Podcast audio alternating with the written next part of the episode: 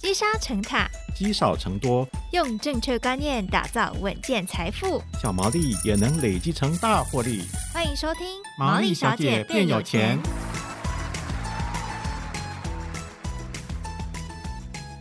Hello，大家好，欢迎收听《毛利小姐变有钱》第二季，我是这一季的主持人佩服。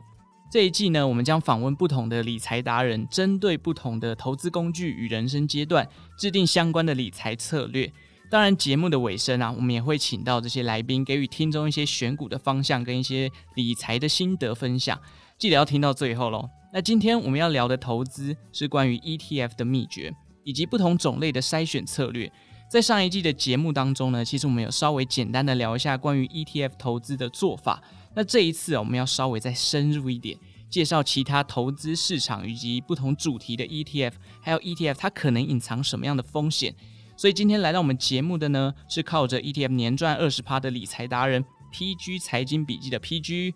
哎，PG 好。哎，各位听众朋友，大家好。哎，PG 其实几年前就出版过一本书了嘛，就是分享自己的这个个人理财经验以及投资 ETF 的方式了。那其实 PG 你在开始投资的时候就选择往 ETF 这个方向去发展嘛？还是你也经过这个？每个投资人都会经过，就是哦，选股这个痛苦的一个阶段。哦，如果我想说一开始很顺利的话，我相信大家会觉得没人相信。所以基本上一开始也是自己也是跌跌撞撞，就是四处的摸索，就是还没有找到自己的很喜欢的一个流派。是对。那我一开始就是一样，就是挑股票啊，然后学技术分析那些的。我也是用了很多这个线型，然后再去找股票。对，对，对，对，就是想要找。找趋势啊，然后找还是想要找稳健的标的啦。像我一开始自己就是一样是买金融股，嗯，因为我自己个性，我知道自己比较喜欢求稳一点。是，那我自己也是一样，去周末就去上课啊，我就一直去学财报的课、技术分析的课，然后想要找到好的标的。但自己到后来发现，其实哦这些东西花费蛮多心思的啦，然后自己挑的东西又。就不是没有那么把握，你知道吗？就是，是就想要找到那种哎、欸、非常好的，就拿起来就十拿九稳那一种，哦、一一一买就飙上去。对对对对。后来就是发现自己自己不是那个命的哦，就是觉得说呃稳稳来是比较好。然后后来辗转就研究到 ETF。那在 ETF 的投资上面，你一开始在选择的时候，是是你自己找到 ETF 了吗？还是有人推荐你？哎、欸，就是买 ETF 就好了。哦，其实也是上网络上很多爬文啊，然后也看了国内外的书了。嗯布洛克，比如说绿角嘛，是或是啊李伯峰大哥。那国外的话，像漫步华尔街啊，嗯，哦，或是啊投资金律这些哦，这些很知名的一些投资书籍。那这个你说是找我找上他，还是找上我？其实就是因缘际会下，然后二来就是他好像是冥冥之中就是一个很，你看很多书之后，发现他其实是一个蛮可行的方向。然后我看国内人这样讲，我就看国内的发现，然后发现哎，国外的东西真的。很很很很多嘛，哦，其实大家都在对对对对对对，然后就发现就就是这个哦，原来如此。那那其实我想问一下 PG，我们今天毕竟要来聊一下投资 ETF 的秘诀嘛。那就像你刚刚讲的，其实台湾有 ETF，那其实在美国甚至一些新兴市场，他们也有投资的 ETF，可不可以跟我们简单说明一下不同市场的 ETF 它有什么样不同的特性？OK。其实 ETF 你要从它的发展历史来看呢，它的前身其实就是投资指数型的基金，是，所以以美国来讲，它都是这种大范围的指数为主，嗯，所以你基本上你前十大的，比如说美国的 VTI 啊，它都是把像台湾五十一样哈，就是把全部的股票都买起来。那台湾的话就比较是偏主题型的，就是人对人家说见树不见林，嗯，哦，就是你你就是先种一棵树一棵树这样子。但是美国的话就已经整片森林都可以买起来了，所以我觉得这是两个两个市场最大的差别。在台股 ETF 里面，刚刚其实 PG 有提到嘛，ETF 呃这个台股的主题式 ETF 是最近非常流行的，譬如说永续指数啦、电动车啊、半导体，甚至高股息指数这些种类这么多，不同主题式的 ETF 哦。请问一下 PG，就是对投资小白来讲，我们这个在投资的过程当中啊，当然是能避开这个风险最好嘛。那 PG 有没有比较建议，就是一开始这个小白要投资的时候，该选择什么样主题的 ETF 比较适合？OK，这个其实就是大家一个常常见投资 ETF 会落到一个陷阱，嗯，就是像国外有很多研究，像 Morningstar 他们的研究，其实这种 good story 哦，它常常变成一个 bad investment，嗯，我觉得是。呃，好的故事、好的题材，它往往是一个很坏的投资。是为什么？因为等它它当大家现在都了解的时候，其实它其实已经涨起来了。嗯，啊，比如说特斯拉哈，哦，这种东西就是它现在看起来是很好的题材，但是呃，它未必是很好的投资。嗯，这个是在大家在挑主题型投资的时候要先建立的一个认知了。哦，那主题型 ETF 它通常是好卖哦，因为它有题材，所以大家就很容易去关注到它。但是它要形成很好的一个报酬，它其实有几个条件呢、啊？一就是，是呃未来的大方向，它真的是如预期这样子发挥，嗯，我就是它它真的是未来趋势这样走。那第二个就是呃，你投资组合内的公司，它真的要受益于这个趋势。第三个就是你的股价还没有反映了这个样的预期。哦，不然已经在这样就是对啊对啊对啊对，你已经你其实已经追上去了嘛。是，第一个就是比如说呃，大家觉得可能某某个产业是个趋势，嗯，那以网络来讲，二十年前大家都觉得网络是趋势没有错啊，对。可是如果你在那个时候买，你可能要等二十年，这个趋势才反应。哦，那可能这二十年内就没什么太大的波动了。嗯、呃，对啊，基本上你你其实基本上你在九零年后就是遇到网络泡沫嘛，所以呃一个趋势它可能我们现在网络当然很发达，现在大家听 podcast 就、嗯、就。大家距离就变很近，可是其实在，在在这以前，以前就很有这种概念啦。可是它真的要变成一个呃好的投资，那就是未必。嗯，那第二个其实就是我们刚刚说你，你你的投资组合要真的要这样趋势去受益。像有些 ETF，它其实只是有些是供应链的 ETF，你你电车你应该是买真的是做电动车的一个产业，但是如果你是在台湾的话，你可能是买只是买它的次要的供应链而已。哦，买不到主要。对啊，对，你买不到主要的东西，哦、所以你感觉皮是买到投资到这个趋势，可你实际的东西它可能未必是、啊。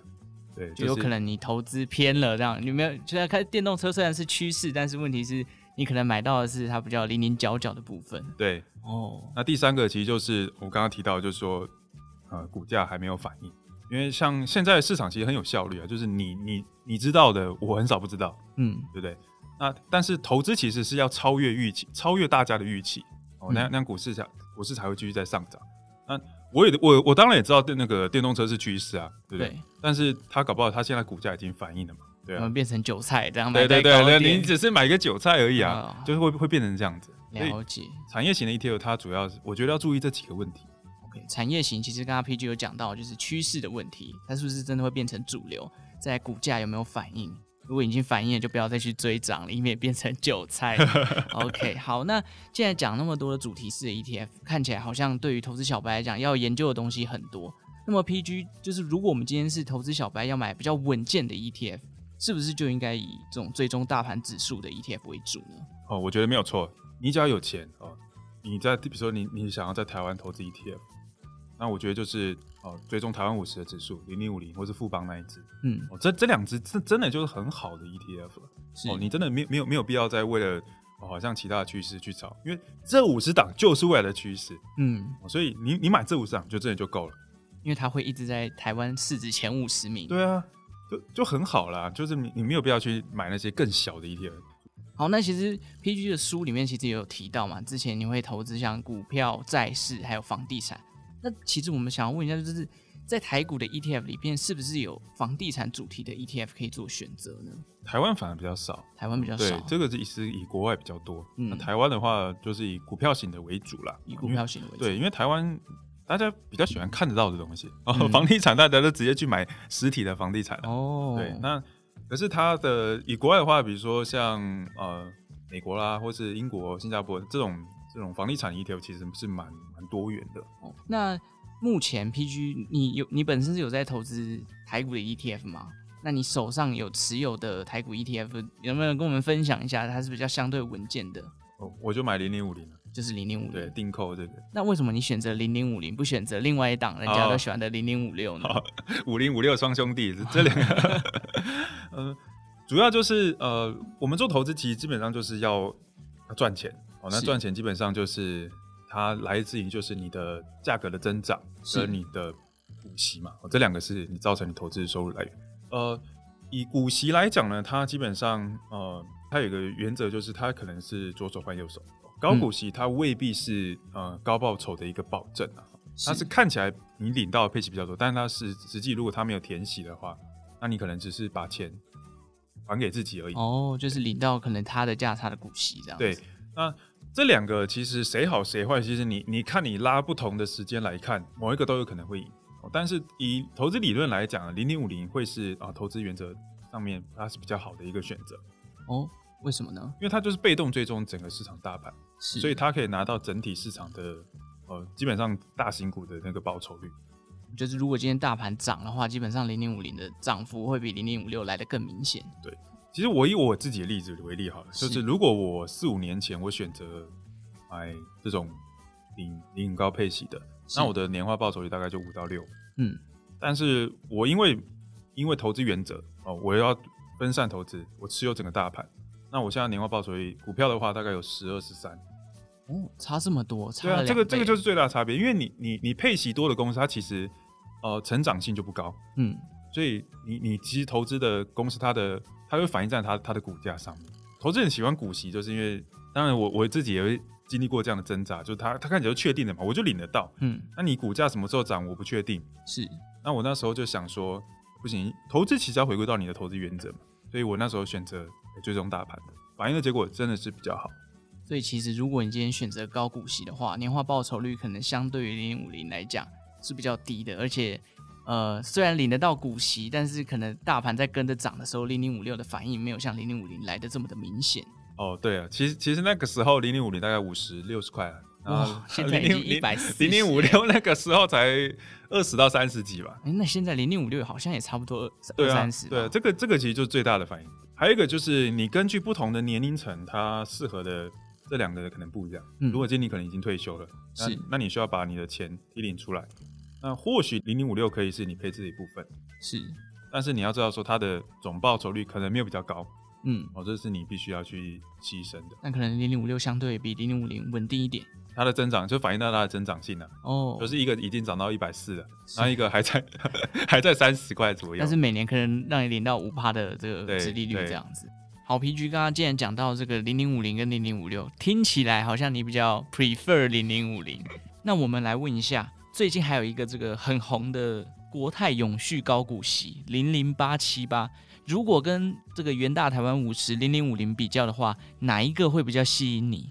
我会喜欢台湾五十，还是台湾五十？还是台湾五十？为什么呢？呃，高股息的东西，它其实很像这样，就是它这种东西比较像是呃，你投资一个老贝贝，老贝贝，老贝贝，他他会给你很多的零用钱，是，但但是你要你要缴比较多的医药费。这种公司它其实就是比较是哦，它都稳稳的，嗯、然后他。嗯它的成长性不高，我就老佩佩。零五零这种公司，它其实就是像年轻小伙子，很有潜力，很有干劲，成长性高。它这这两个差别啦，所以你你你要投资你你你会投资哪一个？它是投资年轻的，对，像我是会选年轻的嘛。是、哦，那这样子投资起来，其实哦、呃，长期来讲，你你做长期投资才好嘛，因为老贝贝有可能会随时哦，那你身体不是 股息停发啊什么的，这些状况都是有可能的。嗯嗯，嗯像是今年好像纳入了长荣嘛。那长荣的股价好像在它纳入的时候，股价就一一路下跌了，那就是导致这个零零五六的股价可能好像稍微就是积弱不振。对，它那个就是人家说的周转率换换的太频繁了哦，就导致他说它的内含费用率也比较高。是，所以坦白讲，就是它的对于我们的投资成本来讲是比较伤的。嗯，就是你你虽然投资这个皮啊，但是它里面的骨子里面的东西一直在换，你就很难做到长期投资。嗯，这反而是在投资上面是比较是不好的一面。依据既然也是投资零零五零的为主，那我们既然都要知道嘛，就是买进，哎，什么时候可以买在低点呢？那我们要依照什么样的买进讯号，可以买在相对比较低的位阶呢？OK，哦，其实大家都会喜欢这种讯号了，但其实呃，你要做的是回归到说，哎，你的投资的期限是多久？是这个是在你在做呃投资理财财务规划，你需要考量的。今天你如果呃持有长期持有，比如说五六年好了，五六年以上。那么你就可以直接直接买进。哦，对啊，你你你就想啊，你你你要放五年，如如果你你就今天有两条路，一个是不买，哦，一个是等待，对，那、啊、如果你现在等的时候，市场再喷个十趴，哦，哇，错过了。啊，这个很典型的例子，去年去年大家都讲说，哎，零零五零啊，九十几块贵，要出掉要出掉，对对对对，然后你你你就出掉，你就出掉，然后结果后面再喷五十块。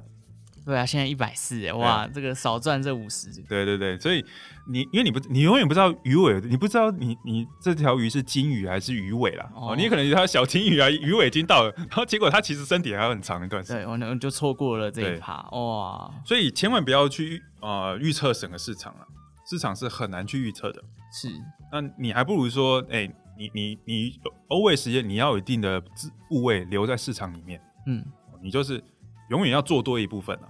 这是我的想法，那这我的讯号就是我就是长期看多，长期看多，长期看多，就是一直固定，可能投一笔资金一笔资金，对对。所以，哎，PG 也没有那种，就是哎，这个可能现在大盘大跌了，我直接 全力 all in 这样吗？OK，呃，我们说你你一定要有一部分的钱在里面嘛。对。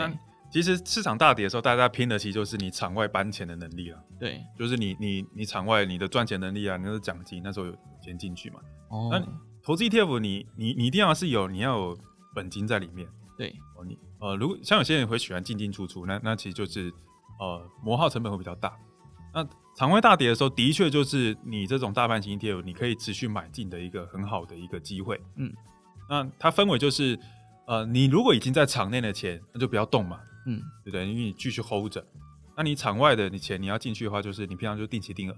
这个时候你你可以定多少进去，就是看你我刚刚说的你的搬钱的能力，本金有多少？对，你的本金有多少？OK，所以其实比起这种一一次 all in，我还不如定期定额，会比较来的比较稳定一点。基本上你在投资 ETF，你一定是你大多数的资金都进去了嘛？是，因为它的预期报酬率是比较高，所以你才要投资啊。嗯，不然你你放在场外，那就是通膨吃掉而已。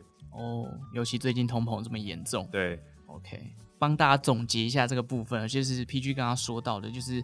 在投资像是这种大盘型 ETF 的时候，其实不用太去顾虑到什么讯号，应该是自己要稳定稳健的定期定额投入，自然而然大盘就会给你一个合理的报酬，而不是就是想要买在低点，因为在判断低点的时候，你可能就会错过行情。最后想问一下 PG，你有没有什么样的这个投资 ETF 的过程当中，有没有遇到什么风险？就是诶，这个东西怎么跟我当初预期的有些有些不一样的？哦、呃，我反而觉得自己是比较难控制的哦，对，我觉得投资 ETF 最大的风险其实就是你要控制你自己的行为，因为像《非理性效应》这本书啊，它、嗯、其实就是在讲说，哎、欸，我们我们都是希望说自己是理性的人嘛，但是坦白讲，说诚实的，我们都不理性，有时候会会有情感去驱使我们做决策。是，所以呃，我觉得投资最大的就是呃，比如说你的贪婪、你的恐惧、嗯，就像很多市很多人觉得市场上涨。哦，我我就应该从股市撤出来，因为大家会说居高思维。可是其实在，在你在多头市场，你股市创新招是非常正常的，嗯，因为这才是多头啊。多头当然是一直一直突破前高嘛。那可是人人人那时候就会，哦，会会怕说，哎、欸，市场会不会回落？那你就会打乱你原本的投资计划。你如果不是长期要存的，你比如说你想要存到三百万、五百万，是，那你测出来，那等于就是你不是把你自己的部位又归零，又不投资。哦，我懂这种感觉。其实很多投资新手都会，就是，哎、欸，我这张已经涨停了，我是不是该卖了？对，要不要获利了结？那你看你，你你会这种的错过，就会有那种害怕错过，然后后悔，的啊，早知道不要卖。对对，对，好像都是自己的心理状态的关系。所以其实投资 ETF 最大的，你不管是投资 ETF，ETF 它只是一个工具而已。是，我觉得你你的自己的交易心态是最难克服的。那所以到后面，其实我们在学的就是，哎、欸，我们会犯下哪些错误，然后我们要怎么样去避免？这个我觉得是最大的风险。那你只要克服这个之后，你就会知道说，市场有很多上涨下跌都是一定会发生的。对。但是我们要怎么样去控制我们的行为，才可以哦维持我们投资绩效？这个我觉得是可以，大家可以去一起一起做学习的。好，那今天其实请到 PG 呢，告诉我们一些 ETF 的投资策略，有包含像是。呃，选择呃，可能大盘追踪指数的会比较适合投资小盘，因为不同的主题式的 ETF 可能它会有它自己的风险。那在投资的过程当中呢，我们可能要用定期定额的方式，与其去找寻找这个低点，我不如选择定期定额比较稳健，那市场会给你一个合理的报酬。最后在投资 ETF 的过程当中。最大最大的风险其实就是自己没有办法克服的心魔。你可能在看到它突然哪一天大涨的过程当中呢，你就想要把它卖掉，那就错过后面的行情了。所以今天 PG 分享了一些投资心法，也提供给所有的听众去做一个参考了。那我想问一下，最后 PG 有什么呃这个建议呢？那可以给我们这些投资小白做一个参考的。我觉得大家都把 ETF 的报酬率估得太太保守了。大家觉得，哎、欸，你你是想要赚五六趴，你就投资 ETF。但其实 ETF 它就是投资整个大盘的市场。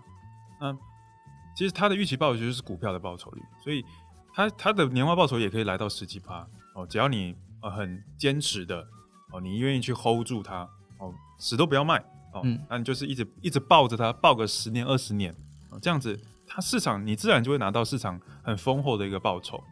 因为讲年化报酬只是一个五到六，但你如果是看二十年的累积报酬，你要四五百四五四五百趴都是可以的，因为你持有的时间越长。你获得的奖励就越多，是这个就投资 ETF 最棒的地方哦，就是要拉长这个战线了，不要想说别人在大涨的时候 ETF 都没有动，但如果看时间长一点，你还是可以得到很不错的报酬。今天很感谢 PG 所带来的这个关于不同种类啊、不同市场投资 ETF 的一些秘诀跟他自己的心得分享啦，那就提供给所有的投资人做参考啦。那感谢大家今天的收听哦！如果喜欢毛利小姐变有钱的节目呢，也欢迎订阅金州大耳朵的频道。对于节目有任何的问题或是想法，也欢迎帮我们在 Apple Podcast 留言，并给予我们五星的评分。再次感谢 PG，好，谢谢大家，还记得定起来啊！谢谢。好，那我们就下集再见喽，拜拜。